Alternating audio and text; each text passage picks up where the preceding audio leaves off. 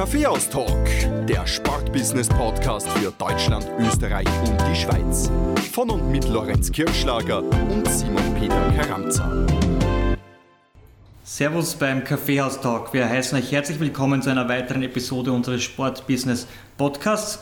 Heute tauchen wir erstmals in die Sportart Futsal ein, die in manchen Teilen dieser Erde eine richtig, richtig große Nummer ist und eine Sportart, die auch bei uns in Österreich, in Deutschland und der Schweiz langsam aber doch immer mehr Anklang findet. Daher freuen wir uns sehr, dass heute der Futsal-Pionier Österreich schlechthin bei uns zu Gast ist, nämlich Alexander Ristowski. Herzlich willkommen. Hallo, grüß euch. Freue mich, dass ich da sein darf. Alex, servus auch von meiner Seite. Ich darf dich unseren Hörern ganz kurz vorstellen. Alexander Restowski ist 44 Jahre alt. Seine Eltern kommen aus Serbien, die 1973 nach Wien gezogen sind, um Arbeit zu suchen. Alex hat in Wien das Gymnasium besucht und in dieser Zeit an der Seite unter anderem des späteren Austria-Wien-Spielers Michael Wagner auch zweimal das Finale der Schülerliga erreicht. Den Schulabschluss hat er in der Hasch absolviert Bekannt wurde Alex aus heutiger Sicht aber nicht durch seine Schullaufbahn, sondern durch seine Verdienste bei, das kann man glaube ich so sagen, seinem Verein Stella Rossa, bei dem er im Laufe der Jahre viele Positionen bekleidet hat und heute Präsident ist. Im Futsal und im Beachsoccer feierte Stella Rossa seither große Erfolge. Bei allen Erfolgen mit von der Partie Alex Restowski. Abseits von seinen Tätigkeiten bei Stella Rossa arbeitet Alex als Buchmacher bei Tipp 3. Er bleibt also in allen Phasen seines Lebens ähm, dem Sportbusiness erhalten. Privat lebt Alex seit neun Jahren in einer Beziehung mit seiner Freundin, mit der er zwei Kinder großzieht. Alex, du kennst unseren Podcast und einige Episoden und bist daher bestens auf die Einstiegsfrage vorbereitet. Welcher Kaffee darf es denn sein? Ich würde gerne einen Espresso trinken. Den servieren wir dir in Kürze sehr gerne. Eine Frage müssen wir vorher noch nachschießen, bevor es wirklich zum Talk geht. Wir recherchieren ja vor unseren Gesprächen immer im Umfeld unserer Gäste. Das wird ja bekannt sein. Und aufgefallen ist uns dabei, dass du in deinem Freundeskreis mehrere Namen trägst. Die einen sagen Alexander, wir haben gehört Alex oder auch Sascha. Welcher Name ist dir persönlich am liebsten? Das ist eine gute Frage. Ich habe mehrere. Naja, Namen. ja. Auch Aristo werde ich genannt oder die Abkürzung von Sascha ist Sale zum Beispiel. Also auch hören natürlich auf alle. Ähm, aus dem Balkanbereich, die Freunde, die nennen mich alle Sascha, auch meine Eltern. Und äh, die österreichischen Freunde nennen mich meistens Alex. Ähm, was mir lieber ist, kann ich da nicht sagen, aber äh, wie gesagt, ich höre auf alle kurz- oder lange Namen. Na, dann einigen wir uns auf Alex für heute. Gerne. Wir werden heute viel über Futsal, Beachsoccer und deinen Job bei Tipp 3 sprechen, aber ein bisschen müssen wir zuerst noch ausholen, weil du, auch du hast ganz klassisch mit Fußball oder in deinem Fall muss man sagen mit Feldfußball begonnen, also nicht mit Futsal. Hast vor allem im Norden und Osten Wiens gespielt, bei klingenden Namen wie Essling, Grosenzersdorf, KSV Siemens oder Karneuburg. Das erinnert mich sehr stark an meine Laufbahn im, im Machfeld sehr ähnliche Vereinsnamen und, und Vereinsgrößen durchlaufen. Eine vielfältige, wenngleich äh, keine hochprofessionelle Sportlerkarriere oder Fußballkarriere. Warum hat es aus deiner Sicht äh, im Feldfußball nicht bis ganz nach oben gereicht?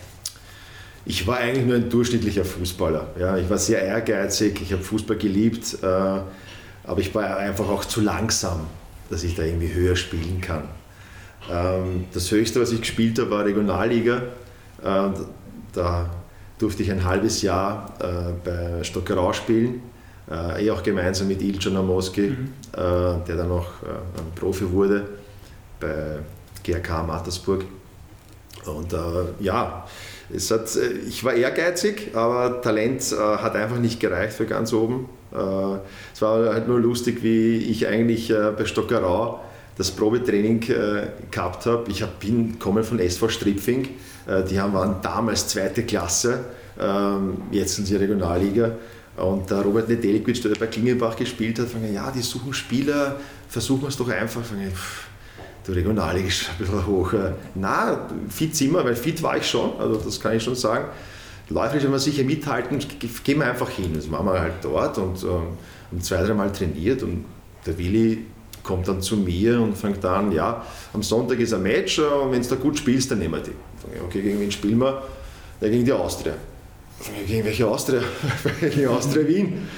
Ah, okay, ja, dann von, wahrscheinlich vom Gesichtsausdruck gemerkt, dass es mir ein bisschen komisch. Von mir, hast jetzt Angst? Oder von ich habe keine Angst, das passt schon. Ne? Und dann kam dieses Match am Sonntag und ich habe mein allerbestes Spiel in meiner Karriere, glaube ich, absolviert. Da war der Hochhauser Trainer.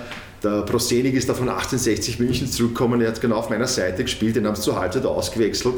Der Jürgen Leitner, der mit mir dann auch gemeinsam in die Hack gegangen ist, hat mir nachher erzählt, dass der Hochhauser extrem angefressen auf den Prosenik war, ihn austauscht hat. Und der Leiter statt ihm reinkommen ist, der dann auf meiner Seite gespielt, war lustig, gegen einen Jugendfreund zu spielen. Ich äh, bin dann in der 75. Minute ausgewechselt worden, weil ich einfach tot war. Ich habe alles gegeben. Und dann hat der Willi dann nachher nach dem Match gesagt, ja, zum Präsidenten, ich bin daneben gestanden, dann fange ich den Jungen will ich haben. Äh, macht er das mit ihm aus? Okay, dann der Präsident dann raufgegangen mit mir, äh, nachdem ich mich duschen war. Äh, was willst du haben? Ne? Ich habe gedacht, was soll ich jetzt verlangen? Es war noch Schillingzeiten. Cola und Ich habe bei Stripfe gespielt, weiß nicht viel was. Und da habe ich gesagt, ja, 5000 Schilling fix und 5000 am Sieg und zweieinhalb am Unentschieden. Passt, unterschreibt da. Da, da hast du schon einen Fehler gemacht Aber es war okay, ich hätte auch viel weniger gespielt. Ähm, ja, dann haben wir gespielt Freundschaftsspiele gegen, äh, äh, gegen Untersimbrunn, dann habe ich gespielt gegen Magic Eigner und so, gegen Rapid Amateure, gegen Wiener Sportclub, das war wirklich toll. Mein Pech war dann, als der Willi dann zerstritten war mit, mit dem Präsidenten, also nach der Vorbereitung war es dann vorbei. Und dann war der neue Trainer da, der ist nicht so auf mich gestanden und dann habe ich nur ein paar kurze Einsätze gehabt. Aber beim Willi Kreuz werde ich die Vorbereitung nie in meinem Leben vergessen. 100, äh, 100 Meter Sprints haben wir mal machen müssen. Das habe ich, also äh, ich habe dann nach dem Training nicht einmal ins Auto einsteigen können, weil ich so übersäuert war. Aber das war alte Schule. Die Regionalliga-Karriere war damit äh, zu Ende, aber du warst wahrscheinlich so fit wie, wie nie mehr in, dein, in deiner Laufbahn. So ist es. Das heißt, im Breitensport hast du, so wie der Simon und ich, deine Grenzen aufgezeigt bekommen. Da ist es dann nicht mehr hochgegangen in den Profibereich. Aber in zwei anderen Sportarten bist du zum rot-weiß-roten Pionier aufgestiegen und zwar im Futsal und im Beachsoccer. Beiden Sportarten hast du mit enormem Einsatz zu einem bemerkenswerten Push verholfen. Was hat dich an Futsal und Beachsoccer in den späten 19, 1990er Jahren so gereizt? Es war so, dass wir einfach aktive äh, junge Fußballer waren, wo wir ähm, was gesucht haben, wo wir in den Pausen auch spielen dürfen ja, oder können. Und dann haben wir gesagt, okay, im Sommer gibt es halt das Street Soccer und auch das Beach Soccer und äh, im Winter halt den Hallensport.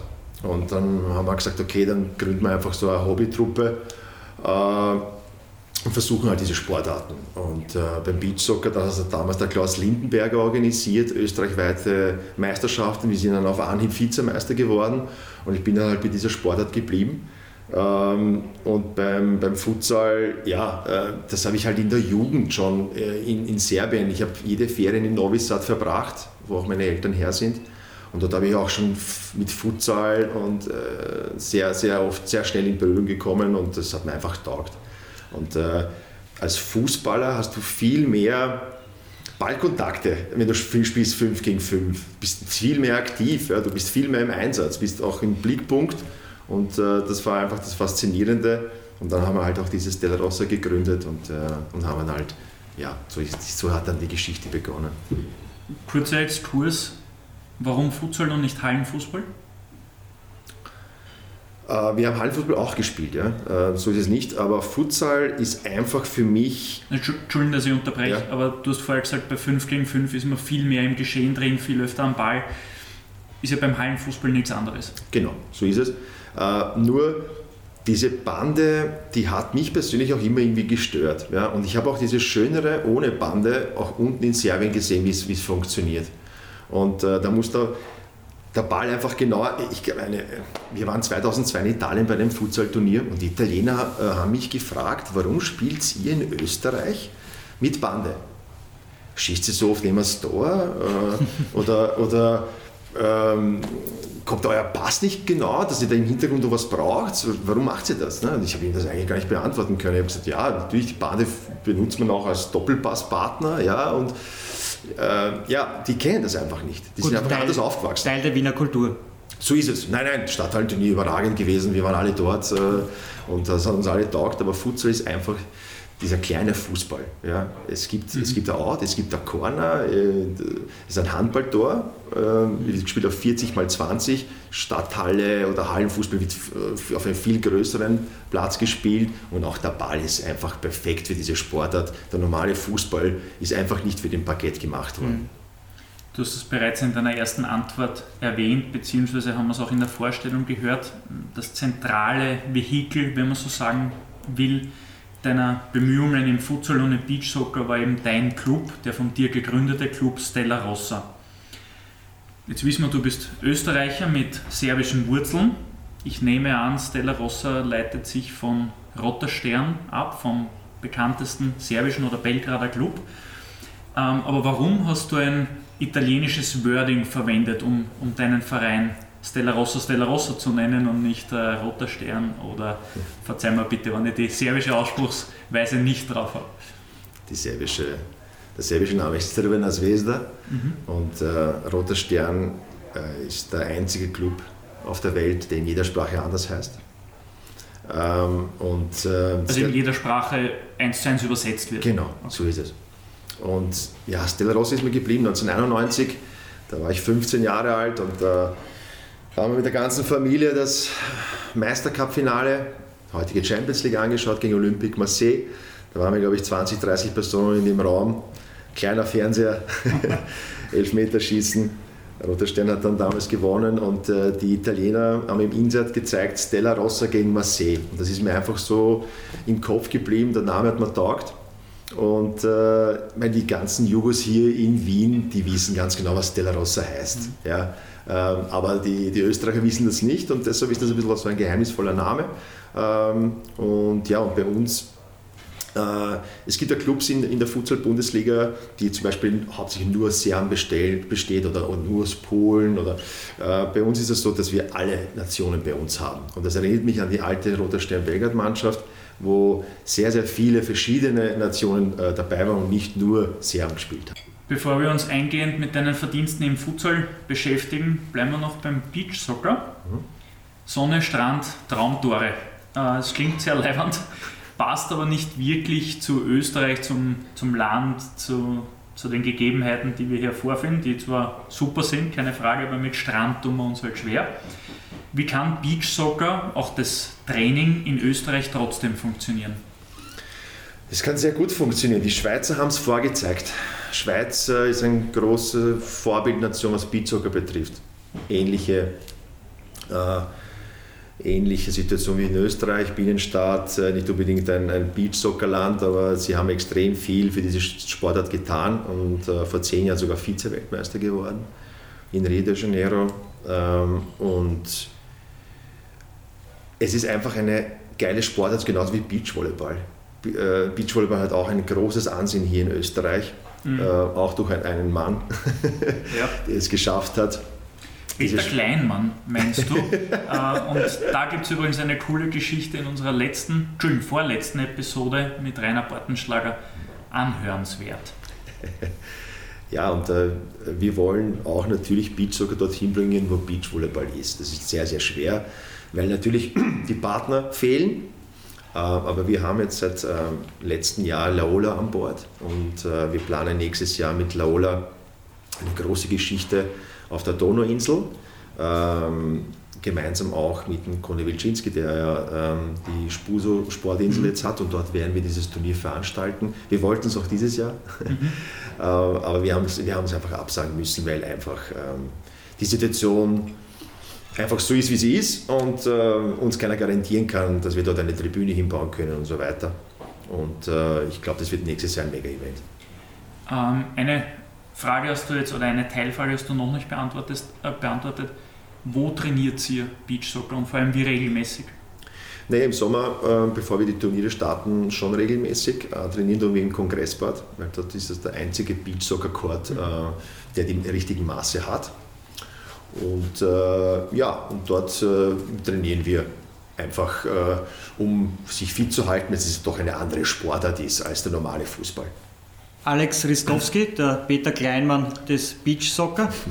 und äh, Nationalteamtrainer des österreichischen Nationalteams. Na, da muss ich dich unterbrechen. Äh, Nationalteam darfst du nicht sagen, weil wir kein offizielles Team vom ÖFB sind. Äh, du kannst uns Öster, äh, Beachsoccer-Team nennen oder Beachsoccer Austria. Äh, solange der ÖFB äh, Beachsoccer nicht aufnimmt in sein Programm, dürfen wir uns nicht Nationalteam nennen. Okay, na schau, wieder was dazugelernt. Wie kriegt man dann einen offiziellen Stempel vom ÖFB? Ja, das ist sehr, sehr schwierig. Ähm, jahrelange Gespräche. Wir werden halt versuchen, in Zukunft äh, mit guten Ergebnissen in Freundschaftsspielen, bei Einladungsturnieren und bei großen Veranstaltungen, die wir veranstalten, äh, zum Beispiel wie auf der Donauinsel, aufzuzeigen, dass vielleicht irgendwann einmal der ÖFB nicht mehr wegschauen kann. Warum wird weggeschaut? Das ist ein Kostenthema, weil wenn man euch nach Russland, Russland war es, oder? Ja. Entsendet, äh, der ÖFB die Kosten übernehmen würde oder müsste? Oder woran liegt es? Natürlich wäre es natürlich hilfreich, wenn der ÖFB das übernehmen würde, aber ich habe dem ÖFB zugesichert, dass wir Sponsoren haben, äh, dass wir uns das selbst finanzieren. Auch die Organisation würde ich übernehmen, weil ich einfach die Erfahrung habe, jahrelang, wie man das handhabt. Ähm, aber ja, ähm, das ist halt nicht im Programm. Ähm, der ÖFB sieht Beachsoccer noch nicht in, in, in dem Thema. Und ähm, damit müssen wir leben, ähm, aber wir versuchen. Ich bin in gutem Kontakt äh, mit Stefan Gock, der für Futsal und für Beach sogar mhm. zuständig ist. Bin ja auch Teil des Futsal, äh, ÖFB Futsal Nationalteams und äh, versuche da immer wieder ein bisschen Druck zu machen. Das wissen die auch beim ÖFB. äh, äh, ja, aber vielleicht klappt es ja mal irgendwann mal. Na, wir halten die Daumen. Alex, du hast es eh schon angesprochen, äh, Sponsoren und die Finanzierung von Beach Soccer. Wie schwer ist es eigentlich, Einnahmequellen für diese Sportart zu finden, zu lukrieren und den Sponsoren vor allem auch einen darstellbaren Gegenwert zu geben? Natürlich ist das schwierig. Ja, ähm, nur durch gute Kontakte bekommt man auch Sponsoren. Also wir haben äh, zwei Geldgeber, äh, das ist Tipp 3, ähm, die sind schon seit 2002 äh, Sponsor bei uns, auch der, der Name, im Namen Triebera Stella Rossa und seit äh, zweieinhalb Jahren Jobtime. Äh, möchte ich mich auch recht herzlich beim Geschäftsführer Walter Haas bedanken, der uns da äh, sehr unterstützt, auch in der schwierigen Corona-Zeit. Ähm, ja, aber nebenbei auch Radosport, der uns ähm, jahrelang unterstützt mit, mit den Drucken äh, den Trikots und so weiter. Jomma, spanischer Ausrüster, der seit zehn Jahren bei uns ist. Äh, wo wir jede zwei Jahre komplette Ausrüstung für alle Personen, für alle 40 Personen der ersten und zweiten Mannschaft bekommen. Also das hat nicht einmal äh, eine zweite Fußball-Bundesliga, was wir für einen Vertrag haben äh, mit Joma. Ähm, ja, man kämpft, man sucht immer wieder. Ähm, vom Budget her sind wir nicht die Top-Mannschaft in, in Österreich, da sind die Wiener Neustädter weit vor uns. Du sprichst jetzt aber schon von Futsal, oder? Weil genau. die Frage hat sich eigentlich bezogen auf Beach Soccer. Okay. Wie ist das finanzierbar? Weil Futsal hat jetzt mittlerweile einen Stellenwert mhm. in Österreich. Äh, okay. Von Beach Soccer hört man relativ wenig. Aber vielleicht nimm gleich den Vergleich äh, Futsal Beach mhm. Soccer her, wie das äh, bei Sponsoren ankommt. Na, jeder Partner, der bei uns einsteigt, ist automatisch bei Stella Rossa okay. und auch im österreichischen Beachsoccer-Team. Mhm. Alex Restowski, der Crossseller der Radsportarten. ja, man, muss, man, muss, man muss halt viel bieten, weil ja. im Futsal dauert ja die Meisterschaft ja nur drei Monate, im Beachsoccer genauso. Das heißt, du musst ihnen äh, eine Plattform bieten und das ist halt äh, von, von Zeit her, kann man mit Fußball nicht mithalten und zumindest einmal ist man ein halbes Jahr abgedeckt. In der Saison 2006-2007 wurde erstmals dann die österreichische Futsal-Bundesliga ausgetragen. Der Meister am Ende dieser Saison hieß Stella Rossa oder Stella Rossa Tipp 3. Wenn du dich an diesen Moment zurückerinnerst, erster österreichischer Futsalmeister mit dem von dir gegründeten Verein, welche Gedanken und Gefühle kannst du da heute mit uns teilen, wenn du dich eben nochmal zurückerinnerst? Ja, das ist schon lange her. Aber sicher noch ganz frisch. Ja, das war eine Zehnerliga, weil davor ist es ja in Turnierform ausgespielt worden, wo der Regionalliga Ost, West und Mitte Meister sich dann getroffen hat und die drei haben sich dann halt den Meistertitel ausgespielt. Aber das erste Mal, stimmt, 2006, 2007, war dann eine Zehnerliga, wo nur eine Hinrunde gespielt worden ist. Also eigentlich so wie jetzt in, ja, der Corona-Zeit. Corona ähm, ja, äh, da war ich auch noch Spieler, also quasi Spielertrainer. Äh, war natürlich eine große Sache. Ja. Äh, uns ist eigentlich bewusst geworden, dieser Meistertitel, als wir dann die UEFA Futsal Champions League 2007 im Sommer dann gespielt haben. Das war was wie, wo ich dann zu UEFA geflogen bin, zur Auslosung. Das war Wahnsinn. Also das war, ich bin dort gesessen, wo alle anderen gesessen sind, die ganz große. Ja. Und äh, da bin ich damals mit Werner Hebenstreit hingeflogen, weil er die Organisation für uns äh, getätigt hat, weil das habe ich mir nicht ganz zutraut, dass ich eine UEFA Futsal Champions League organisiere. Äh, und ja, dann haben wir damals dann noch gegen den armenischen, schottischen und irischen Meister gespielt und gegen Shamrock Rovers wurde sogar live auf ORF Sport Plus gezeigt. Hat uns einiges gekostet, muss ich sagen. Also der ORF hat damals 12.000 Euro von uns verlangt. Produktionskostenzuschuss heißt das so schön. Ja. so ist es. Ist dann Gott sei Dank äh, durch Sponsoren äh, gedeckt worden. Ähm, war mal, war mal lässiger mal, sich einmal vielleicht so im Live im Fernsehen zu sehen, äh, war, war für uns Neuland. Ja. Und äh, Thomas Flögel und Thomas Darasch haben damals dann auch noch gespielt in der Champions League. Also es war schon eine, eine, eine tolle Sache. Und leider knapp gescheitert. Wir haben die Schotten geschlagen, wir haben die, wir haben die, äh, wir haben die Shamrock Rovers geschlagen durch einen überragenden Markus Magic Eigner, der damals auch gespielt hat. Äh, und dann haben wir gegen die Armenier nur ein Unentschieden gebraucht und äh, da haben wir leider knapp verloren, aber da haben wir einfach zu wenig internationale Erfahrung gehabt. Was danach gefolgt ist, äh, ist eine einzige Erfolgsgeschichte von Stella Rossa. Fünf Meistertiteln, äh, Futsal-Rekordmeister. Dazu kommen noch vier Cup-Titel und wertvolle Erfahrung, das ist gerade gesagt, in europäischen Futsal-Bewerben. Und auch wenn Stella Rossa bis ca. 2015 übermächtig war, wie wichtig waren eure Erfolge und eure Arbeit für den Futsalsport im Allgemeinen? Ich frage deshalb nach, weil Übermacht im Fußball kann auch negative Auswirkungen auf eine Liga haben. Ich denke jetzt an Bayern, Real, Barcelona, PSG. Es geht dann oft auch der, äh, der Spaß an den Spielen verloren, wenn immer die gleichen vorn stehen. Also in der Zeit, was du gerade aufgezählt hast, da waren wir wirklich übermächtig. Also wir waren wirklich stark. Wir haben eine Zeit gehabt, wo wir zwei Jahre lang kein Spiel verloren haben. Wir haben alle vier Titel geholt. Meister, Cup, Supercup, Ligapokal. Quadruple. Quadruple. und ein Jahr später alle vier verteidigt. Also das war schon eine geile Zeit. Ähm, ja, und dann kam der Bruch. Äh, viele Spieler hatten alles erreicht, was man erreichen kann im Futsal. Ja, und sie sind schon in die Jahre gekommen und diese, diese, diese Doppelbelastung Fußball und Futsal, das, das man mal schaffen, auch vom körperlichen her. Ja. Und äh, dann haben einige aufgehört und dann waren einige Mannschaften dann auch froh, dass die aufgehört haben und dann sind wir eingeholt worden. Ja. Und dann äh, dann war dann, glaube ich, damals Grazmeister, dann war Schwarzmeister, die Tiroler und dann auch die Moleximina Neustadt. Die, und dann war es ziemlich ausgeglichen. Und, äh, Hat diese Ausgeglichenheit der Liga oder dem Sportfutsal in Österreich gut getan? Auf jeden Fall, aber auch eine erfolgreiche Stella Rossa hat es nicht geschadet. Ja? Ähm, es hat einfach eine Mannschaft gegeben damals, die aufgezeigt hat, äh, wo auch bekannte und Persönlichkeiten in unserer Mannschaft gespielt haben. Wir haben auch diese Sportart bekannt gemacht. Äh, will die anderen Mannschaften gar nicht so schlecht reden, aber wenn du zum Beispiel einen Herbert Gaga oder Thomas Flögel, auch zeitweise manchmal noch bei Papa Dean, Soki Barasic, Stambe Kanadi und wie Markus Magic Eigner, keiner hat uns ja auch geglaubt, dass die alle gratis für uns spielen. Mhm. Also bei Markus Magic Eigner, der hat gewusst, äh, wenn der dort hinkommt, der verlangt Länge mal Breite. Der hat mich angerufen damals und hat gefragt, ob er das mal ausprobieren darf. Ja? Äh, oder Flögeltomme, ja, der Profi war, der äh, und solche Spieler haben dann auch diese, diese, den Sport, diesen Sport bekannt gemacht und Futsal bekannt gemacht und das ist auch gut so. Ja. Nochmal zu den, zur internationalen Entwicklung. Ähm, du hast schon gesagt, es ist natürlich schwierig, äh, Geld aufzustellen von Sponsoren. Wie schaut es international aus äh, bei den europäischen Bewerben? Gibt es da TV-Geld? Also wir kennen das ja von einer Europa League, äh, Champions League, zukünftiger Conference League. Da schüttet UEFA richtig viel Geld aus und ist im Marketingpool auch viel Geld drinnen. Wie schaut es da im Futsal aus und wie ist, war da die Entwicklung in den letzten Jahren? Also diese Gelder gibt es nicht beim Futsal. Das muss man ganz klar sagen. Also diese Qualifikation, die wir ja schon fünfmal gespielt haben, du bekommst 60.000 Euro von der UEFA, um dieses Event zu organisieren. Wenn du es gut machst, bleibt dir sicher was über für, für, die, für die Mannschaft oder für die Mannschaftskasse.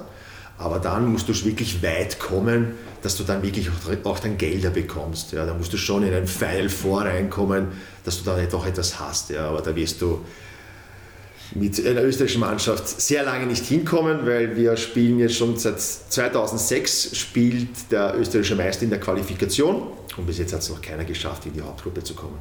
Und bei den 60.000 Euro habe ich was zu leisten? Ist das Zentralvermarktung? Kommen die Sponsoren von der UEFA? Oder darf ich im Futsal, anders als äh, zum Fußball am Rasen, diese Turniere noch selber vermarkten und dort noch zusätzlich Geld lukrieren? In der Qualifikation darfst du selber vermarkten. Das heißt, du bist nicht angewiesen an welche UEFA-Sponsoren, also das wird dir nichts aufgedruckt. Mhm. Das heißt, du kannst äh, wählen, was du möchtest. Das ist auch gut so. Ähnlich wie, im, oder eigentlich äh, ident mit dem Fußball am Rasen, ja. Genau, so ist es. Und äh, die mit den 60.000 musst du zum Beispiel alle drei Mannschaften, die daherkommen und die UEFA-Delegation, fünf Nächte, all inklusiv, Busse, jede Mannschaft bekommt einen eigenen Bus, die dann auch in die Halle, die dürfen jetzt nicht gemeinsam einen Bus fahren, die müssen jeder einen eigenen Bus haben. Also es ist schon äh, einiges, also allein die Hotelkosten, wir waren bei 2015 das letzte Mal in der Pyramide und da haben wir allein äh, 35.000 an Hotelkosten gehabt. Mhm. Wir haben uns in deinem Umfeld umgehört und jeder hat uns eigentlich bestätigt, der Alex brennt für Futsal. Aber nicht nur du, sondern wir haben auch äh, gehört bei den Recherchen, deine gesamte Familie brennt für den Sport. Äh, dein Vater hat bei Stella Rossa Heimspielen im VIP-Bereich zum Beispiel groß aufgekocht, deine Mutter die Gäste mit belegten Brötchen versorgt. Also in der Szene gibt es auch äh, die Meinung, dein Papa ist der Attila Dogodan des Futsals. Habt ihr euch eigentlich schon mal ausgerechnet, wie viele Stunden da reinfließen äh, in diesen Sport? Oder wenn man etwas liebt, zählt man nicht? Nein, das zählt man wirklich nicht. Ja, meine Eltern sind halt da natürlich mit Herz und Leidenschaft dabei, helfen mir, wie sie können. Natürlich äh, brauchst du solche Leute hinter dir, die in der Kantine stehen oder, oder auch, bitte. Machen es deine Eltern weil sie von, äh, auch Futsal verrückt sind oder weil der Bur Futsal spielt und, und dafür brennt? Nein, es, natürlich machen sie es auch äh, wegen mir und wegen Stella Rossa hauptsächlich. Also sie brennen, also sie sind wirklich äh, traurig und niedergeschlagen, wenn Stella Rossa verliert. Ja, also, äh, mehr als ich. Es muss aber ein sehr glückliches Leben sein, ne? in den letzten Jahren haben sie nicht so viel zum Lachen gehabt. Ähm, sie waren auch traurig, äh, dass jetzt in der Corona-Zeit äh, waren ja keine Zuschauer erlaubt. Äh, mhm. Mein Vater hat auch immer gesagt, ja, bring mich hier doch irgendwie rein. Äh, nein, jetzt das machen wir nicht, wir machen das ohne Zuschauer. Äh, nein, ich bin froh, dass, dass, dass, sie, dass sie da sind, aber nicht nur meine Eltern. Äh, viele andere Personen helfen da rundherum, ehrenamtlich, äh, dass das äh, Spiel oder das, das Bundesligaspiel gut auf die Beine gestellt wird.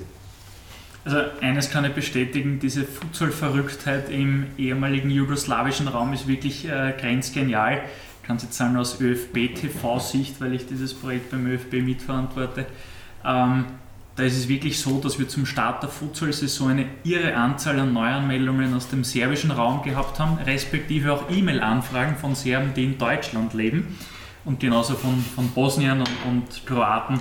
Also es ist wirklich ein, ein starker Zusammenhalt. Erfolge noch und nöcher. Du sagst zwar, äh, Stella Rossa hat in den letzten Jahren eine schwierige Zeit, so schlecht war es nicht, ihr wart halt einfach nicht Meister. Aber du hast schon recht, diese, diese Dominanz, die es vielleicht bis 2015 gegeben hat, die ist eben nicht mehr so da äh, im, im Jahr 2021. Warum habt ihr seit 2015 keinen großen Titel mehr gewinnen können? Es war ein Umbruch da und ähm, das braucht Zeit. Wir haben eine der wenigen Mannschaften, die auch einen Nachwuchs hat. Und dank dem Patrick Babic, der auch jetzt Teamchef ist, er war 13 Jahre Kapitän äh, meiner Stella Rossa, ähm, sehr, sehr guter Freund. Und ähm, der jetzt die Stella Rossa Kids äh, in die Futsal Academy umbenannt hat. Und diese Spieler, die, das hat er vor 10 Jahren begonnen, das war seine Idee. Da können wir übrigens schon Werbung für den Patrick auch machen. Einfach auf Instagram der Futsal Academy Vienna, glaube ich, heißt es, äh, folgen. Mhm. Dort den Patrick per Direct Message, wie es so schön heißt, kontaktieren und dann könnt ihr schon anfragen, wie ihr bei der Academy dabei sein könnt. Sorry. Ja, ja, nein. Bitte fahr fort. Hast du sehr gut gemacht. Äh, wenn es du nicht gemacht hättest, hätte ich es äh, vorgeschlagen. Was du machst, du jetzt. Ähm, ja, und ähm, diese Kids, ähm, die sind jetzt äh, Jahrgang 2000, 2001 ähm, und die sind jetzt langsam jetzt bei uns in der Kampfmannschaft, wie ein Manuel Gaga oder ein Elek Flögel, wo ihre Väter auch damals bei uns gespielt haben. Ähm, Artur Voselinek, Matthias Sadilek, äh, Nenad Vasiljevic, die haben alle Austria Akademie äh, durchlaufen. Und äh, die sind jetzt alle bei uns und ich habe das jetzt schon gemerkt, jetzt letzte Saison, da bahnt sich was an. Das ist eine unglaubliche Stimmung bei uns in der Mannschaft. Wir sind die jüngste, äh, das jüngste Team in der Liga, sind Vizemeister geworden, hätten sie im letzten Spiel gegen Linz auch fast geschafft. Mhm. Ähm, aber der Diamant Linz hat äh, den Titel verdient, hat aber auch die bessere Mannschaft im Entscheidungsspiel gegen uns. Aber wir wollen nächstes Jahr den Titel holen. Wir sind, glaube ich, soweit. Äh, keiner dieser Mannschaft ist jemals Meister geworden und man sieht, dass sie hungrig sind. Äh, sie nehmen extrem viel auf und wir werden sicher in den nächsten Jahren da oben mitspielen. Wir müssen nicht Meister werden, wie auch, so kommunizieren es auch die Wiener Neustädter, weil die extrem viel Geld reinhauen in die Mannschaft. Was ist, extrem, was ist extrem viel Geld im Futsal? Ja, die haben ein Budget zwischen 60 und 70.000 Euro. Stella Ross hat wie viel? wir, wir schaffen es auf 20. Boom, das ist aber ein Riesenunterschied. Das ist ein Riesenunterschied, ja. Also kannst du es nur sagen, aus dem ja, ja. Breitenfußball, du wirst das eher aus äh, Klaus-Enzersdorf und dergleichen kennen. Mhm. Also zweite Klasse mach Feld hast 90 bis 100.000 bei schon bei einem Top 5 Team, aber das zeigt doch, dass für ein, ich sage jetzt, ich meine es nicht so, aber es ist ein bisschen böse für eine Nudeldruckermannschaft im, in der, im zweiten Klasse Fußball. Mhm das fünffache Budget wie vom österreichischen Futsal-Rekordmeister. Ne? Ja, so ist es. Aber wir sind immer wieder auf der Suche nach Sponsoren. Ja? Ähm, ich muss aber auch dazu sagen, dass meine Spieler kein Geld bekommen für Spielen. Und das, ist, das muss man ihnen hoch anrechnen. Und die kommen auf jedes Training. Das ist äh, nicht selbstverständlich. Sie verdienen, verdienen, ihr Geld beim Fußball. Die meisten spielen Regionalliga, Landesliga. Mhm. Aber sie spielen Futsal aus Leidenschaft. Das, das merkt man ihnen an, das sieht man ihnen an. Und ähm, Geld allein äh, reicht nicht, um Meister zu werden. Äh, Fortuna Wiener Neustadt hat das letzte Saison gezeigt ähm, haben extremen Druck, haben den Bayrami geholt, ähm, der auch bei Admira und Rapid gespielt hat, der jetzt, glaube ich, bei Dreiskirchen tätig ist. Und äh, sie haben kommuniziert, sie wollen, sie müssen, sie müssen Meister werden. Und anscheinend war der Druck zu groß und unter Stich waren sie dann hinter uns. Ja, und äh, ja, aber äh, auch wer Interesse hat, eine Stella Rossa zu sponsern, ich bin für jedes Gespräch bereit. Wir haben heute schon sehr viel über Entwicklung gesprochen und äh, in der Saison 2021, die jetzt vor kurzem vorübergegangen ist, konnte der ÖFB, der für die Organisation der Futsal-Bundesliga verantwortlich ist, mit TAOL äh, erstmal seinen Ligasponsor präsentieren. Und darüber hinaus gab es dann jeden Sonntag auch exklusives Live-Spiel auf Lola 1 und ÖFB TV. Also ein riesen, riesiger Schritt auch in der Wahrnehmung für Futsal in Österreich. Was müssen deiner Meinung nach die nächsten Schritte sein, um Futsal noch breitenwirksamer zu platzieren? Äh, wir sind auf guten Weg, ähm, zu wachsen und größer zu werden. Aber das Wichtigste für mich ist, dass die Liga äh, länger gespielt wird. Wir sind immer noch die kürzeste Liga in Europa und das müssen wir bald ändern. Und bei der nächsten Ligasetzung, die in ein paar Wochen stattfinden wird, werde ich einen Antrag äh, stellen, dass wir diese Zwölferliga, die wir haben, mit Hin- und Rückspiel spielen werden. Und das heißt, das bedeutet, dass wir dann sechs Spiele mehr haben. Das ist eineinhalb Monate mehr Spielen. Und das wäre mal der richtige Schritt nach vorne. Ähm, und da müssen natürlich die Mannschaften äh, mitziehen, der ÖFB muss mitziehen und das ist eine der wichtigsten Sachen, einfach rauszukommen. Ich weiß, dass wir mit Fußball, Fußball und Futsal spielen, aber viele Spieler sind bereit, diese Doppelbelastung auf sich zu nehmen und einfach äh, jetzt nicht entscheiden zu müssen, nein, ich spiele jetzt nur Futsal und Fußball, so weit sind wir noch nicht. Äh, ich hoffe, wir kommen einmal dorthin, aber das braucht noch Zeit. Aber solange wir mit Fußball und Futsal spielen, müssen wir eine Regelung finden, wo wir auch länger spielen können. Bleiben wir noch kurz bei der aktuell abgelaufenen Saison. Äh, war für viele Vereine sehr, sehr schwierig, Corona-bedingt. Äh, viele Ligen haben gar nicht mehr weiterspielen können oder stattfinden können. Ihr als DHL Futsal Liga habt es geschafft, äh, die Saison fertig zu spielen und das Ganze ohne einen einzigen Corona-Fall. Bist du da ein bisschen stolz auch, was ihr als Liga, als Vereine da geschafft habt? Eine Vorbildwirkung vielleicht äh, vom Präventivkonzept für andere Vereine, Sportarten? Also ganz ohne Corona-Fälle ist es nicht abgegangen. Also einige Mannschaften hatten schon ein paar Corona-Fälle, aber nichts, nichts Tragisches. Wir, die Stadrosse, sind Gott sei Dank ohne Corona-Fälle durchgekommen, da bin ich ganz stolz.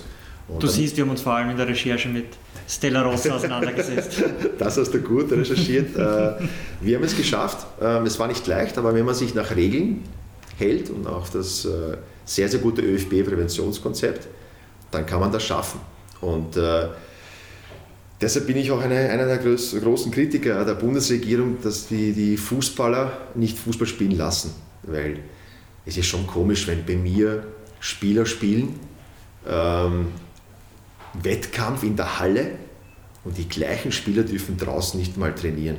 Das passt einfach nicht zusammen. Ich weiß, wir sind äh, Spitzensport, das ist auch sehr gut und das ist, äh, hat unseren Sport in die Höhe gebracht und äh, auch einen anderen Blickwinkel gebracht. Äh, äh, viele Fußballtrainer haben uns äh, auch kontaktiert und uns gratuliert. ein paar Fußballtrainer haben uns auch neidisch angeschaut, ihr dürft spielen, wir, wir dürfen nicht einmal draußen trainieren.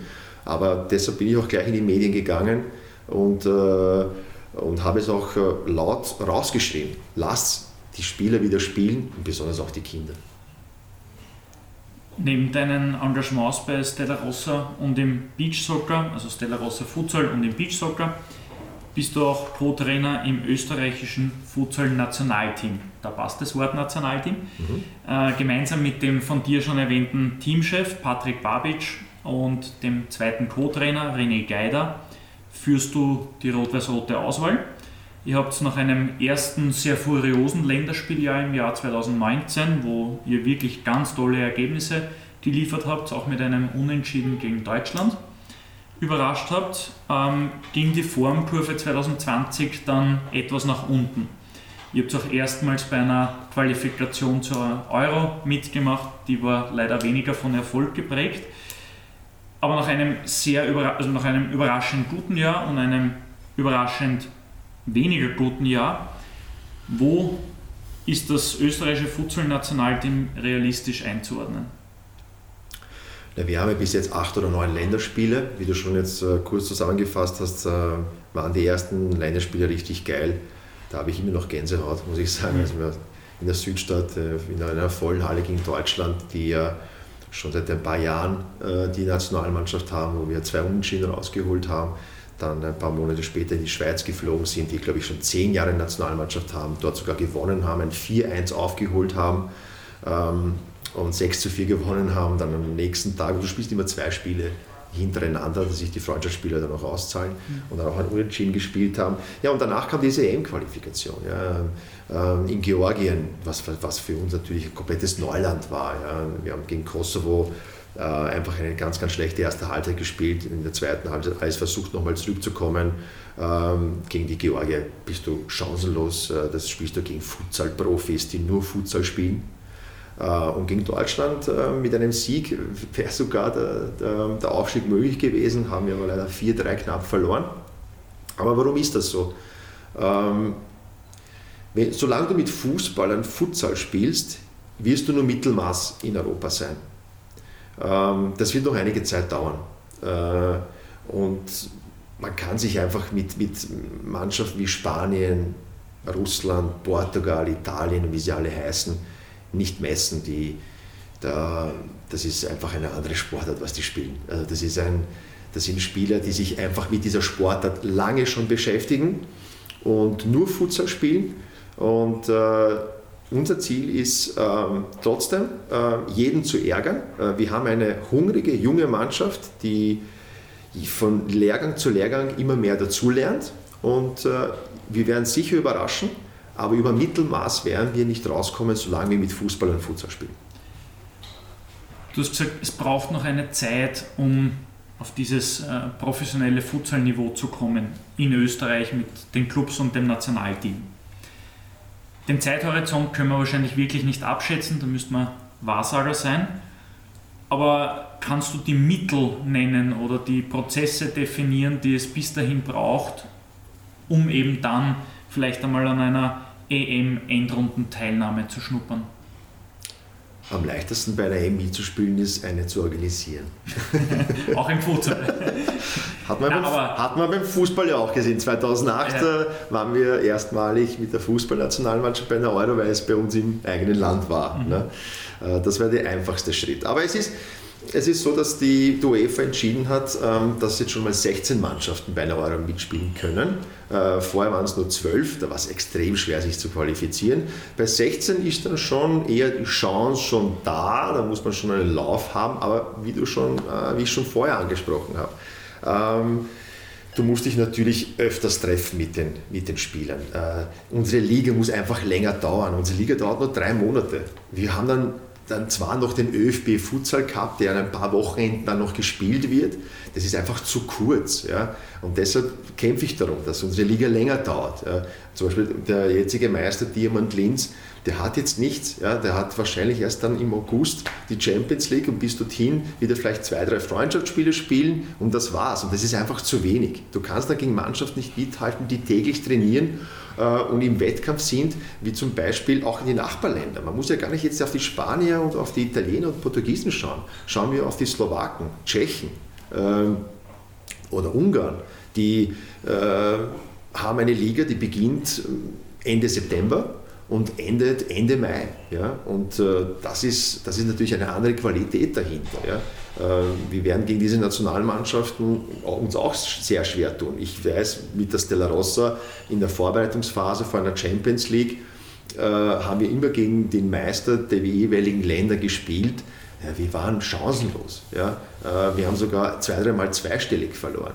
Weil das sind einfach Spielzüge, eingespielte Sachen, die wir einfach nicht haben, was die haben. Weil sie einfach viel länger und intensiver trainieren und spielen. Wir haben dich jetzt in den wenigen Minuten als extrem ehrgeizigen, zielstrebigen und aufopferungsvollen Menschen jetzt schon kennengelernt. Und du sprichst jetzt passend dazu von Kämpfer oder von Kampf für den Sport. Wenn der Futsalkämpfer Alex Restowski kämpfen geht, um seine Sportart noch weiter zu etablieren oder noch besser zu verkaufen, welche Wege gehst du da? Wen knöpfst du dir sozusagen vor, ähm, um dann dein Ziel zu erreichen? Welches Netzwerk bedienst du damit?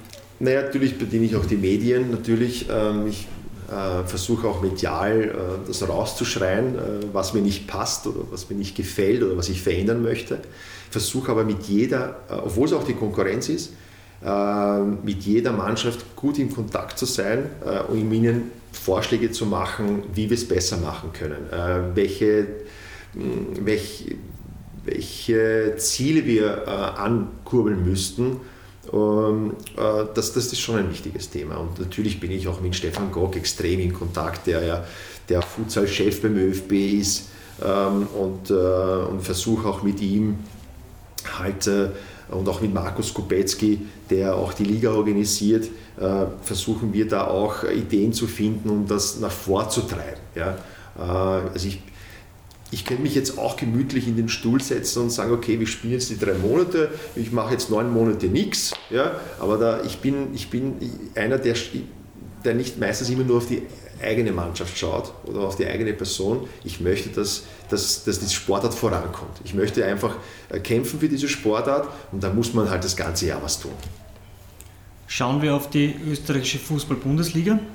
Immer mehr Vereine gründen da gerade Frauenteams. Jetzt wissen wir aus einem Interview, das du unlängst bei Lola 1 gegeben hast, du bist großer Rapid-Fan. Hand aufs Herz, wie geil wäre es für dich, eigentlich ein SK Rapid Futsal-Team zu haben? Ja, das wäre natürlich super.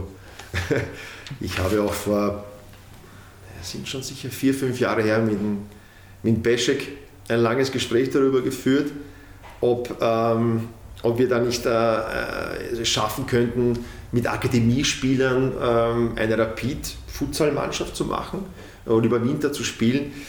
Äh, obwohl ich den Becher sehr lange schon kenne, ich habe mit ihm gemeinsam im SV Essling gespielt, ähm, war da die Begeisterung nicht so groß. Äh, es kam dann gar keine Rückmeldung mehr.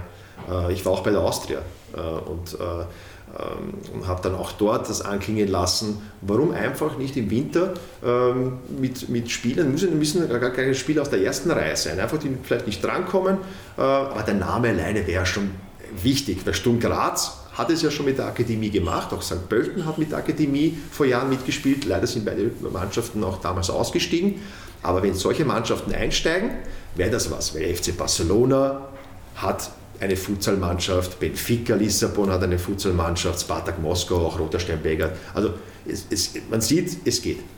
Jetzt wissen wir auch, hat auch die Recherche ergeben, du bist sehr gut befreundet mit Zoran Zoki Barisic und wer sich in österreichischen Fußball auskennt, weiß, äh, Zoran Barisic ist Geschäftsführer Sport beim SK Rapid seit zwei Jahren. Wann hast du das letzte Mal mit ihm über ein Futsalteam beim SK Rapid gesprochen? Habe ich eigentlich nicht, nein. Ähm, mit Socke habe ich jetzt ziemlich lange keinen Kontakt gehabt, äh, aber es ist eine gute Idee. Wenn er die Nummer nicht geändert hat, ich werde ihn äh, nächste Woche mal anrufen und einmal fragen. Aber ich befürchte, dass er alleine das nicht entscheiden kann. Er wird es auch noch vorschlagen können und er ist, glaube ich, auch abhängig von anderen Leuten äh, bei Rapid, ob das gemacht wird oder nicht. Na, mal schauen, vielleicht präsentiert Rapid ja in zwei, drei Jahren gleichzeitig ein Futsal- und ein Frauenteam. Wer weiß. Ja, super. Der Sport ist dein Leben, Alex. Äh, das hört man bei jeder Antwort. Man hört deine Begeisterung. Das finde oder finden wir, kann man sagen, sehr leibend. Dein Wasser und dein Brot verdienst du dir aber nicht im aktiven Sport, sondern im Sportbusiness. Du bist äh, nämlich auch Buchmacher bei Tipp 3.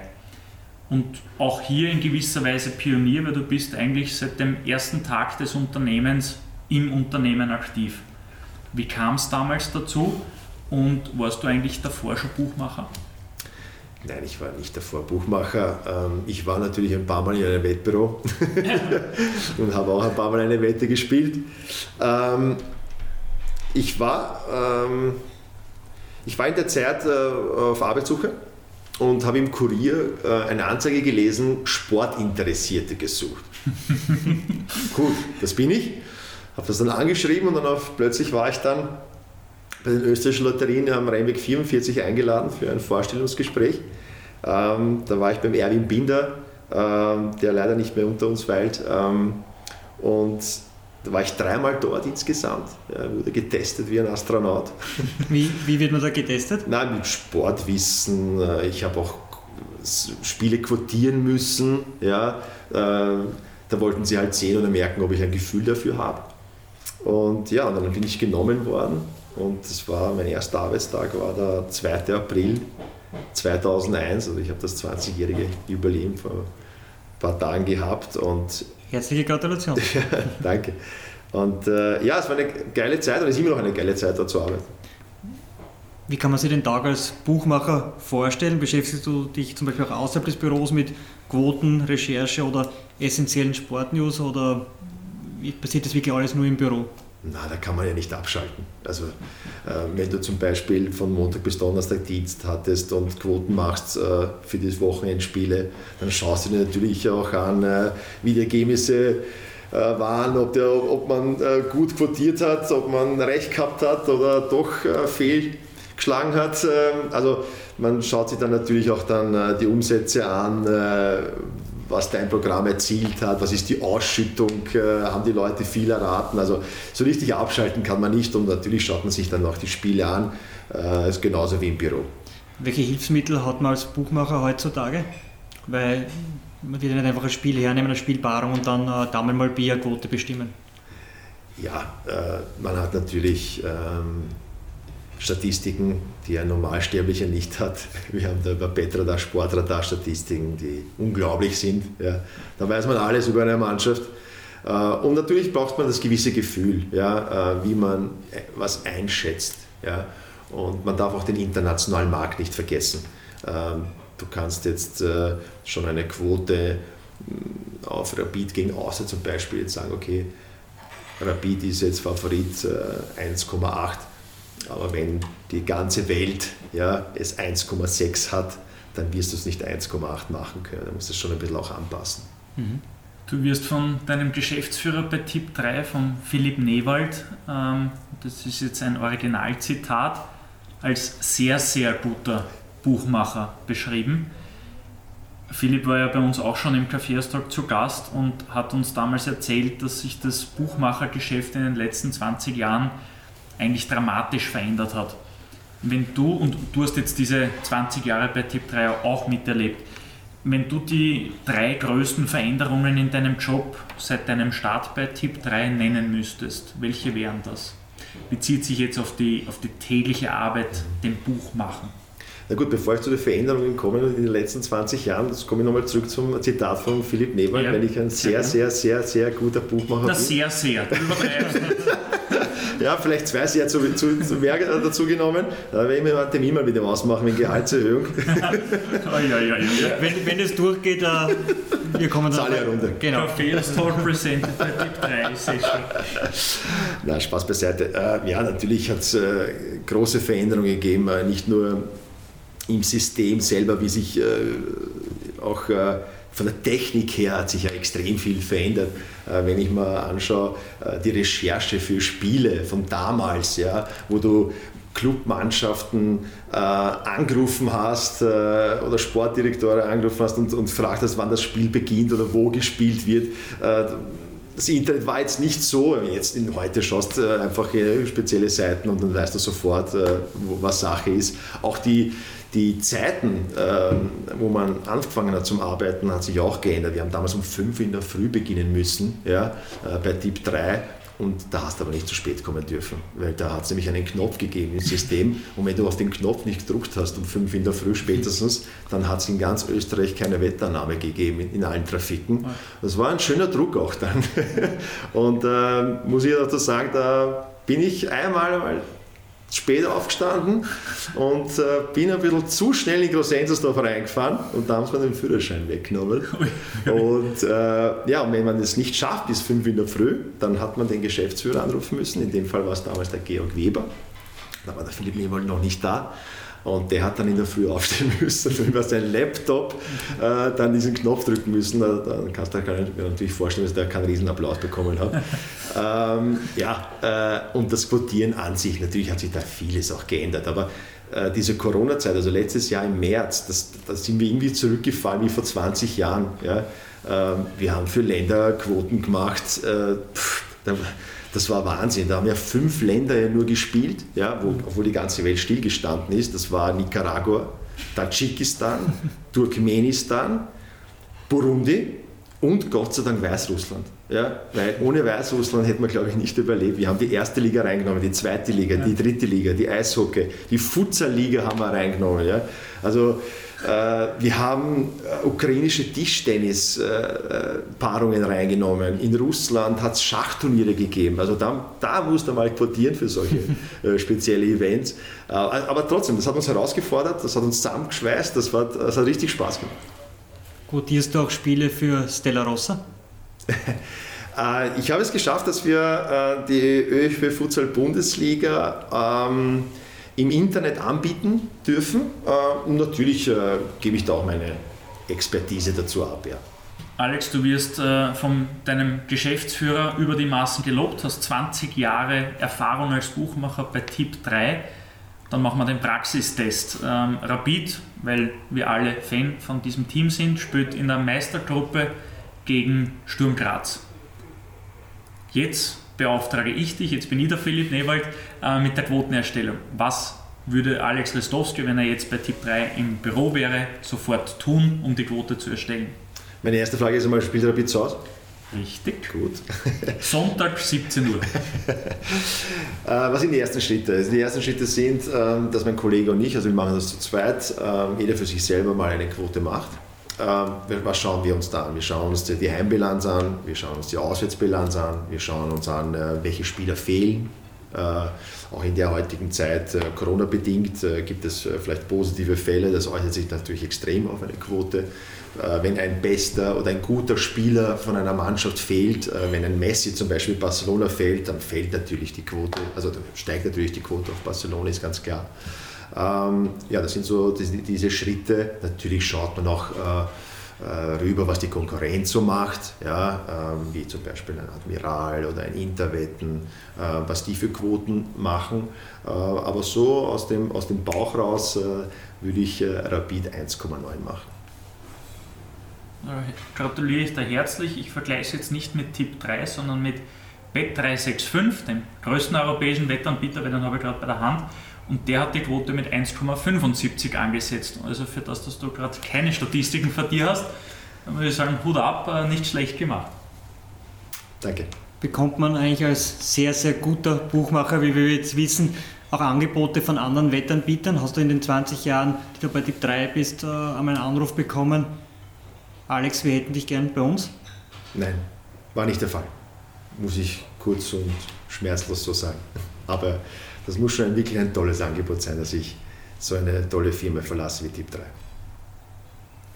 Was passiert mit Futsal und Beachsoccer in Österreich, wenn Alex Westowski einmal seine wohlverdiente Pension antritt?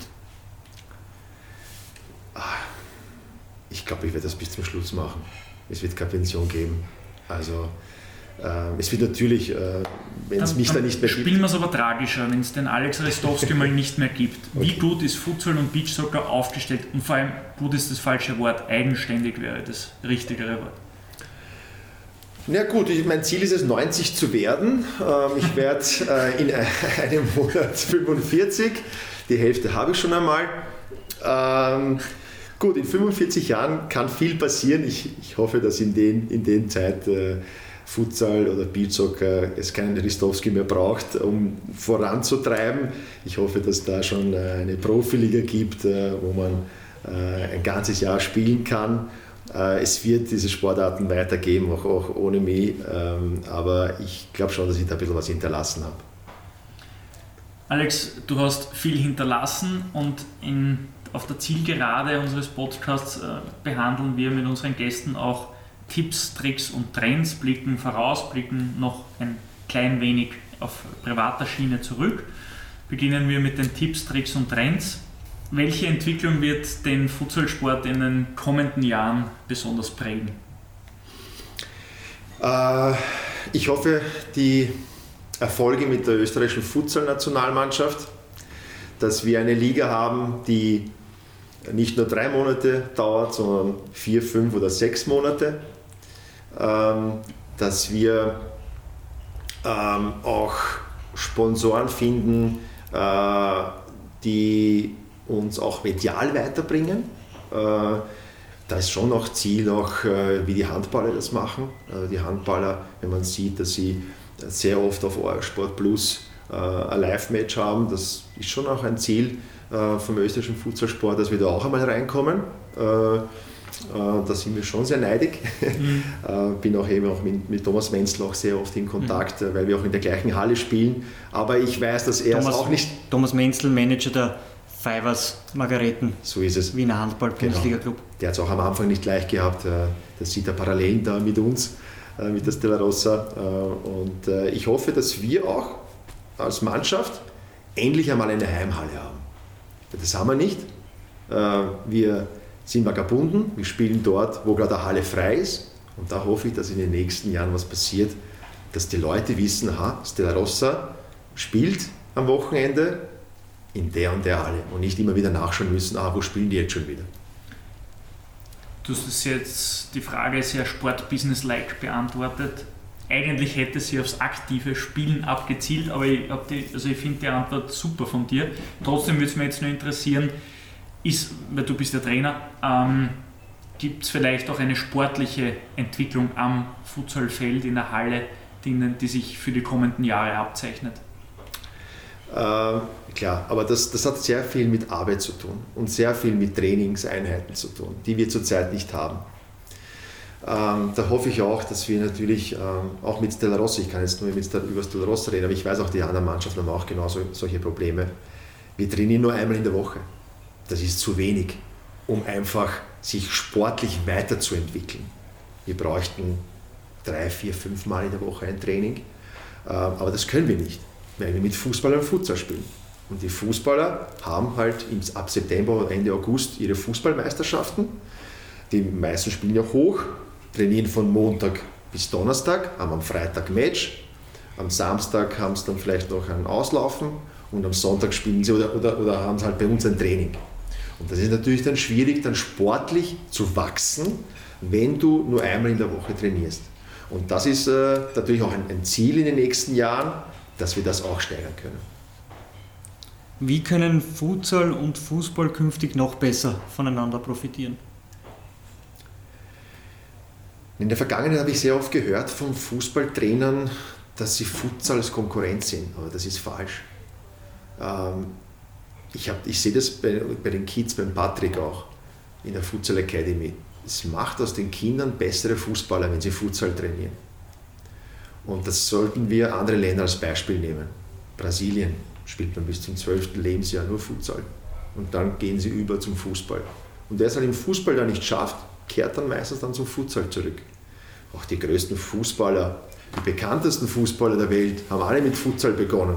Der Neymar, der Ronaldo, der Messi, der alte Ronaldo, der Ronaldinho. Ja? Also, und die, findest im Netz genug Aussagen von ihnen, dass sie ohne Futsal nicht der Fußballer von heute wären.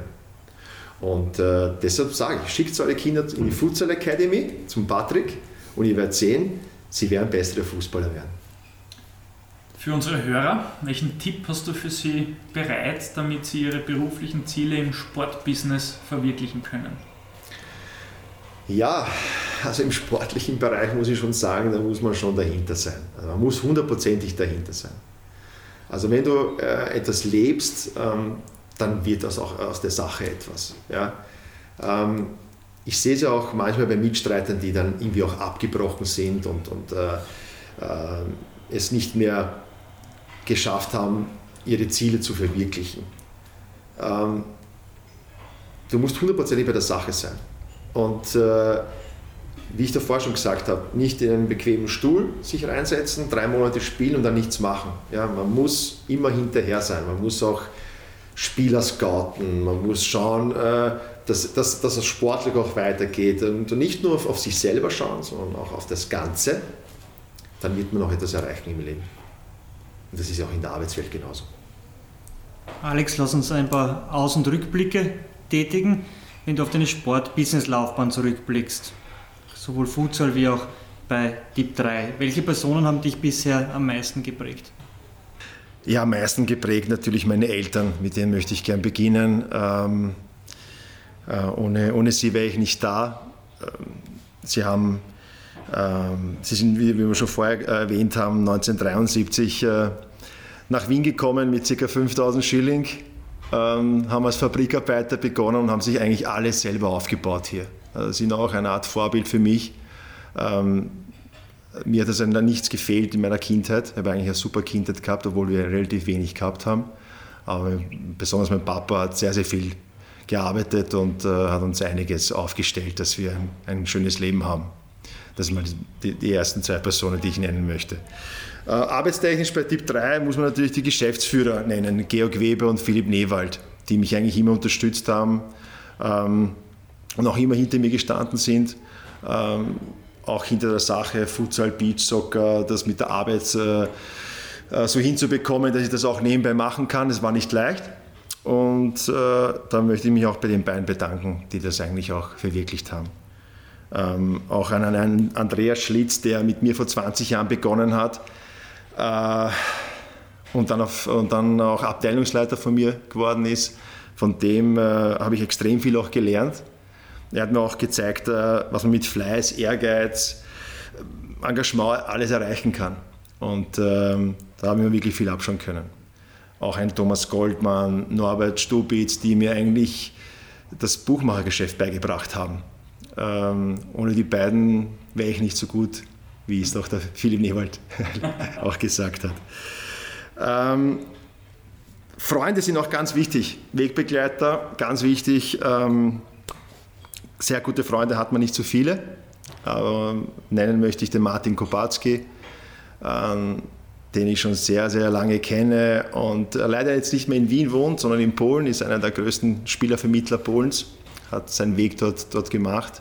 Und auch äh, Human Walipur, äh, mein persischer Freund, äh, der Psychiater ist, mit dem ich mich auch sehr oft unterhalte, äh, der aber auch über Instagram äh, mit Ziegenhemd Gagschreiber ist. Äh, das muss man sich wirklich mal anschauen. Also Gagschreiber auch für die Tagespresse und auch für den Kaiser. Wir sind Kaiser geschrieben, also zahlt sich aus, da reinzuschauen. natürlich Rade, Stefan Protzek, Wegbegleiter äh, die mit mir, mit der Stella Rossa von Anfang an dabei waren. Also das sind schon äh, sehr, sehr viele, äh, die da mitgemacht haben. Sportlich hat es natürlich auch viele Wegbegleiter gegeben, wie zum Beispiel Patrick Babic, Herbert Gaga, Thomas Flögel, Nikola Zvjanovic. Das sind Spieler von mir gewesen und auch jetzt auch Freunde, mit denen ich ständig auch kommuniziere und ständig auch höre, äh, besonders auch mit Herbert. Äh, wir telefonieren wöchentlich miteinander. Mit Patrick habe ich sowieso auch sportlich sehr viel zu tun. Ähm, auch im Stella Trainerteam, die Co-Trainer, auch die Hallensprecher, Turnierleitung, das sind alles Wegbegleiter, die jahrelang mit mir das gemeinsam machen und ohne die auch nicht äh, Stella da wäre, wo, wo, es ist. Äh, ein Wegbegleiter gibt es leider nicht mehr. Das ist ein, er war ein sehr, sehr, sehr guter Freund, Manuel Baugner. Ist äh, 2017 äh, Autounfall gestorben. Ähm, es war nicht leicht, war ein sehr, sehr guter Freund, mit dem ich wöchentlich immer einmal in der Woche, das war unser Termin, äh, in, der, in unserer Stammpizzeria getroffen haben, haben über alles geplaudert. Er hat auch gespielt für Stella Rosso, noch Beachsoccer. Äh, das war Achterbahn der Gefühle, als er gestorben ist, vier Tage äh, vor der Geburt von Konstantin, von meinem kleinen Sohn. Äh, das war keine leichte Zeit. Äh, aber ja, das sind so die wichtigsten Personen. Äh, ähm, ich hoffe, ich habe auch keinen vergessen, aber sie, wenn man 45 ist, äh, dann gibt es viele Leute, die, die den Weg zeigen, Wegbegleiter sind und, und dich auch beeinflussen. Wenn du die Familie ansprichst, was spielen denn deine Töchter? Sind Söhne. Entschuldigung. Schnell mal. Nochmal. Ja. Meine Töchter sind Söhne. Das wäre eigentlich ein Werner Sager für die Bundeshymne. Weil das jegliche Gleichberechtigung bei seinem ja, warum, warum lasst das nicht drin? Ja, mittlerweile ist es eigentlich eh. Lass uns drinnen. Ist ja leider genug. ja, passt. Also wenn deine Söhne nicht angefressen sind, dann Nein, der, ist, der eine ist dreieinhalb. Der, der hört eh keine Podcasts. der andere ist 17, der jetzt sich jetzt äh, Podcast jetzt anhört und äh, von mir war Rani die, die Podcast. Ja, sehr gut. Spielen eigentlich deine beiden Kinder, äh, spielen die auch Futsal, deine Söhne? Ähm, naja, der eine ist ja dreieinhalb, ähm, das ist noch ein bisschen zu früh, mhm. aber ich erkenne, dass er Talent hat für Fußball, mehr als der Papa. Hat einen extrem starken linken Fuß, den ich nicht hatte, nie.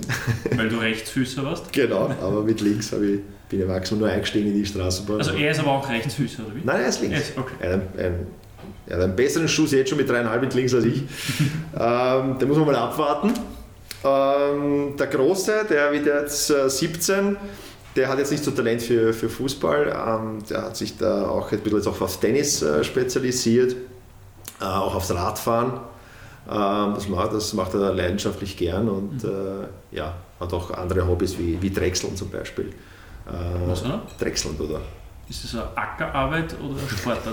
Mit Holz. Mit Holz. Holz. Ah, Waldarbeit. Ja. Nein, der hat sogar eine keine eigene, Waldarbeit, sondern eigene da, Instagram-Seite. Da trägst du Vasen und Töpfe und Schüsseln. Ja, Schüsseln, genau. Ja.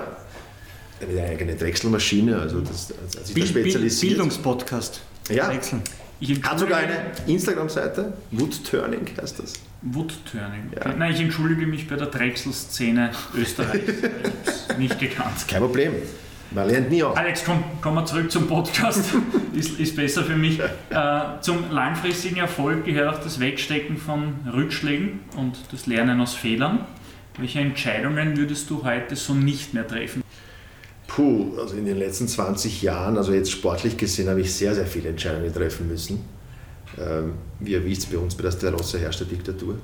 äh, da gibt es keinen zweiten, den man dann fragt. Ähm, manchmal, manchmal ist es auch gut, dass man jetzt nicht äh, eine Konferenz jedes Mal für jede kleine Entscheidung einberufen muss. Äh, natürlich äh, berate ich mich mit, mit meinen Co-Trainern und so weiter, aber die letzte Entscheidung ist bei mir und manchmal wird sie auch aus dem Bauch schnell entschieden. Manchmal habe ich auch schlechte Sachen entschieden, da bin ich überzeugt davon. Was war das zum Beispiel? Vielleicht bei manchen Spielern, die ich zu Stella Rossa geholt habe, da hätte ich mir ein paar Sporen kennen das muss man auch dazu sagen, will aber jetzt keinen Namen nennen. Ja, ja, ähm, ähm, habe aber relativ gut auch immer mit schwierigen Charakteren eigentlich können. Ähm, bei uns bei der Stella Rossa sind schon sehr, sehr viele kuriose Sachen passiert in den letzten 20 Jahren, meistens auf die Trainingslager. Mhm. Da würde man jetzt ähm, natürlich gerne die eine oder andere Kuriosität hören, wenn du jetzt das schon so anteaserst. Es gibt sehr viele Geschichten. Ein paar darf ich gar nicht erzählen, glaube ich. Ähm, aber eine ist lustig, äh, war Trainingslager in Novi Sad. War wie immer dort, weil dort einfach eine super Struktur war zum, zum Trainieren und zum Spielen. Ähm, Franz Kranke war bei mir in der Mannschaft, der Neffe von Hans Kranke. Und beim Zurückfahren hat er sich den Sterosa Trainingsanzug nicht angezogen, weil irgendein Fleck war, keine Ahnung. Also als einziger Spieler in Zivilkleidung. Wir kommen zur serbisch-ungarischen Grenze und er hat es aber leider keinen verraten. Äh, irgendwie hat sich aus dem alten österreichischen Reisepass sein Foto rausgelöst und hat sich das Foto mit einem Dixo zugepickt. Naja, der Grenzbeamte, der ungarische, hat das bemerkt und hat uns gleich mal auf die Seite geschickt. Die waren natürlich begeistert. Äh, das war hin und her. Die haben uns auseinandergenommen, den ganzen Bus. und ich, also, der oberste Beamte ist dann rausgekommen und hat den Franz gefragt, ob er der Sohn vom Hans Krank ist. Ja. Er hat gesagt, nein. Er hat gesagt, ja, das bin ich. Und wenn er, wenn er nicht Kranklich heißt, nicht, will man wahrscheinlich immer noch bei der Grenze. Das ist einmal eine, so eine Anekdote. Eine mildere Geschichte, also gibt auch viel schlimmere. Äh, aber äh, wie du siehst, äh, so Trainingslager, das hat schon in sich und das hat schon sehr, sehr viel gehabt. Aber das schweißt ja auch zusammen. Schweißt zusammen, ja. Das sind alles Freunde gewesen und, und, und äh, Blutsbrüder. Alex, gibt es Entscheidungen, auf die du besonders stolz bist? Eine meiner schwierigsten Entscheidungen äh, in meinem sportlichen Leben war, ähm, ob ich Co-Trainer der österreichischen Fußnationalmannschaft werde. Ähm, es war kein Geheimnis, ähm, dass ich Teamchef werden wollte. Ähm, auch medial äh, war einfach so dieses Kopf an Kopf, Prilastnik oder Ristowski. Ich habe mich da ein bisschen zu sehr reingesteigert. Für mich gab es nur einen Mann für den Posten. Äh, das war der Diktator? weil ich einfach extrem viel für die Sportart für Österreich gemacht habe. Und ähm, dann kam der Patrick und war dann auch ein Kandidat, ähm, weil der Patrick hat lange überlegt, ob er noch als Spieler tätig sein wird. Und dann hat sich der ÖFB entschieden, dass der Patrick ähm, Teamchef wird. Und mich hat dann damals der Stefan Gog angerufen und hat mir die Entscheidung mitgeteilt und wollte wissen, ob ich der Co-Trainer werde von Patrick. Ich habe natürlich die erste äh, war ich war extrem enttäuscht ja, und äh, durch lange Gespräche mit Patrick bin ich dann zum Entschluss gekommen, äh, dass ich den Co-Trainer für ihn mache. Er war 13 Jahre für mich da. Er war mein Kapitän, er war der verlängerte Arm der Mannschaft und ich hätte es für keinen anderen gemacht. Aber für den Patrick mache ich den Co-Trainer und ich bin froh, dass ich es gemacht habe weil der Patrick auch signalisiert, dass wir Co-Trainer genauso ein Mitspracherecht haben, dass wir alles mitentscheiden können, dass wir alles gemeinsam machen. Und äh, so wie es ist, äh, freut es mich, dass es dann am Ende so war und das macht mich stolz, äh, dass äh, diese Entscheidung dann doch ins Positive gegangen ist. Wir veröffentlichen unsere Episoden ja immer auch bei unserem Partnermedium bei sportsbusiness.at äh, eine wunderschöne Aufmachergeschichte, die du jetzt erzählt hast. Ich finde das sehr beeindruckend. Trotzdem nehmen wir aber nochmal Schwung auf und kommen in den Zielsprint hinein, nämlich mit dem Wordrap. Du kennst das Prinzip. Wir stellen da Wortpaare zur Auswahl und du antwortest bitte kurz und knackig. Ich beginne mit Futsal oder Beachsoccer? Ich habe gewusst, dass die Frage kommt. Gut, bisher war es eh freundlich. Jetzt kommen halt die knallharten Fragen. Ich liebe beide Sportarten. Ich kann mich, äh, ich kann mich da nicht entscheiden. Ähm, das ist so, wenn man mich fragen willst, Mama oder Papa. Das geht mhm. nicht. Cevapcici oder Käsekreiner? Cevapcici. Wieder Meister werden mit Stella Rossa oder erstmals bei einer EM-Endrunde mit dem Nationalteam dabei sein? Würde ich gern beides unterschreiben. Na komm, nicht umsonst. Nein, nein, das, das werde ich jetzt, das werde ich jetzt beantworten. Ähm, mit der Nationalmannschaft bei einer EM dabei sein, ist natürlich über eine österreichische Meisterschaft zu stellen. Und noch nie da gewesen. Noch nie da gewesen. So SK Rapid Futsal oder Roter Stern Futsal? Boah, ähm, ich bin natürlich mehr Roter Stern-Fan ähm, als, als Rapid-Fan. Äh, deshalb Roter Stern. Du hast sie vorher schon erwähnt, die altehrwürdige Wiener Stadthalle. Dort Tennis oder Fußball spielen? Ja, puh. Oder schauen? Ich selber. Na, schauen. Okay. Na, ich bin Also leidenschaftlicher, Stadthallenturnier im Tennis oder okay. im Nein, Fußball? aber ich bin leidenschaftlicher Tennisspieler. Und, ähm, Auch das- das wissen wir, deshalb die Frage und deshalb auch noch eine Wordrap-Frage. ähm, ja, Fußball. Ich gehe immer noch vor Tennis. Djokovic oder Savicevic? Jetzt habe ich gedacht, du fragst mich Djokovic oder Federer. Das aber extrem leicht Ja. gefallen. Das wäre aber auch eine Wordrap-Frage. Bist du narrisch? Naja, äh, Savicic, Ju, das, das muss ich jetzt ein bisschen, äh, das kann ich jetzt nicht in einem Satz. Ähm, Savicic, Jugendidol, äh, pff, äh, Djokovic, absolut äh, ein, ein Mann, äh, mit dem ich mich sofort in ein Café setzen würde und äh, über das Leben reden würde. Die, als Hörer könnte das jetzt nicht hören, aber Alex Listowski hat Tränen in den Augen, also die Antwort scheint ihm wirklich schwer zu fallen. Ähm, aber ich, ich würde mich für den Djokovic entscheiden. Weil Ähm, weil der mich in den letzten Jahren extrem inspiriert hat und wie er äh, eine Sportart in die Höhe gehoben hat und auf ein anderes Level gehoben hat, äh, äh, ist sensationell ähm, und äh, sehr beeindruckend, äh, wie, er, äh, wie er die Nummer 1 im Tennis wurde, wenn man das ein bisschen ähm, das verfolgt hat. Djokovic wird ja im Herbst zum Davis Cup nach Kitzbühel, nach Tirol kommen. Innsbruck. Innsbruck, Innsbruck kommen. Äh, schöne Grüße von Philipp Newald und er wird ja dafür Tickets besorgen. Boah, das ist super. Äh, Ich glaube, er weiß, ich habe mir noch nie in meinem Leben ein Live-Tennis-Match angeschaut. Na, er hatte schon mal Tickets für Djokovic-Match Match für dich gehabt in der Wiener Stadthalle und äh, Er ist leider zu früh ausgeschieden. so ist es. Es ist jetzt kein Witz. Du bist beim Davis Cup in Innsbruck dabei. Das dürfen wir da auf diesem Wege mitteilen. Da muss ich auch auf diesem Wege mich bedanken beim Philipp, aber ich werde ihn, glaube ich, in nächster Zeit auch öfters sehen und das noch mal bes- mit ihm besprechen. Danke. An den Buchmacher Alex Restowski.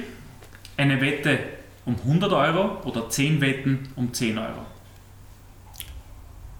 10 Meter und 10 Euro, eindeutig. Die Schlampig, Chance höher. schlampiges Talent oder akribischer Arbeiter? Akribischer Arbeiter. Kaffee oder Tee? Trink beides gern, aber mehr Kaffee, deshalb sage ich Kaffee. Alex, vielen Dank. Ich muss sagen, es war extrem spannend, abwechslungsreich, lehrreich auch. Ähm, auch wir kennen uns im Futsal und Beachsoccer noch nicht perfekt aus und werden es wahrscheinlich auch noch länger nicht tun, aber seit heute definitiv viel, viel besser als bisher. Vielen Dank dafür und alles Gute für deine weiteren Einsätze und Bemühungen im Futsal, im Beachsoccer und bei Stella Rossa. Dankeschön. Danke für die Einladung und Jungs, macht's weiter so. Echt coole Sache, was ihr da macht. Danke, schön, dass du bei uns warst. Kaffeehaus-Talk, der Sportbusiness-Podcast für Deutschland, Österreich und die Schweiz. Von und mit Lorenz Kirschlager und Simon Peter Karamza.